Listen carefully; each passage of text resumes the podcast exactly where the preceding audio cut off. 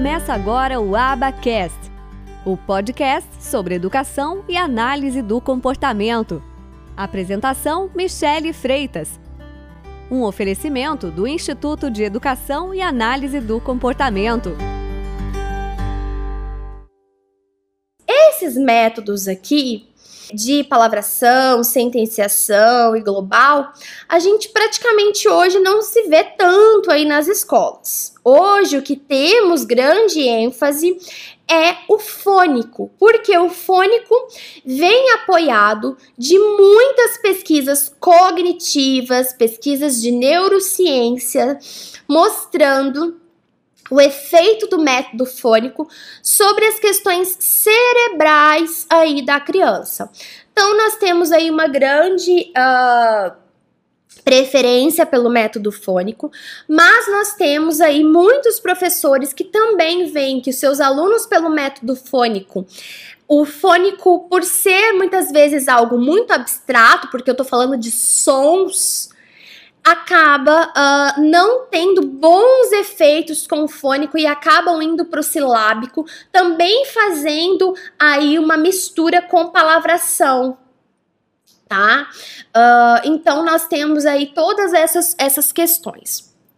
Nos Estados Unidos, utiliza-se aí, é dado uma ênfase muito grande, levado muito a sério a questão do método fônico. E aí nós temos o método silábico. Já no silábico, o que, que a gente tem? Que eles se organizam da parte para o todo. E se caracteriza pela apresentação visual de quê? Das sílabas prontas. Então a gente trabalha o quê? As famílias silábicas, né? Sem forçar a articulação dos consoantes com as vogais e sem destacar o quê? As partes que vão compor a sílaba. Então aqui a gente vai ter que o princípio básico é que só a consoante, ela só pode ser emitida se ela tiver a vogal junto, né? Então somente a sílaba e não as letras que vão ser o que? A unidade linguística para o ensino inicial da leitura. Então a gente vai trabalhar realmente o que? As famílias silábicas. Famílias silábicas Babebi Bobu, Kakeki Koku e assim por diante tá? Então, nós trabalhamos aí com as famílias silábicas.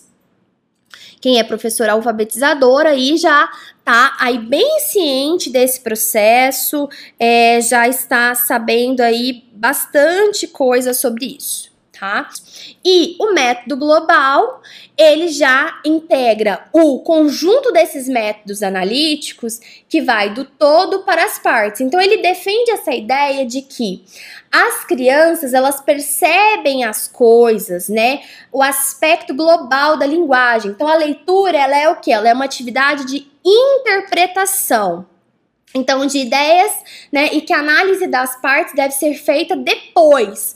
Então, eu pego um pequeno trecho, por exemplo, e eu vou trabalhar com a criança esse pequeno trecho para que depois esse pequeno trecho vá para frases, depois palavras, depois letras. Bom, o método analítico, né? Os métodos analíticos, então, eles vão partir do todo da palavra ou da frase para a parte. Vai fazer o processo que é inverso. Dentro do, dos métodos analíticos, nós temos o que? Palavração, sentenciação e método global. O método da palavração é aquele que dá ênfase nas palavras, então é ensinado as palavras como um todo. O método da sentenciação é ênfase no que? Nas frases.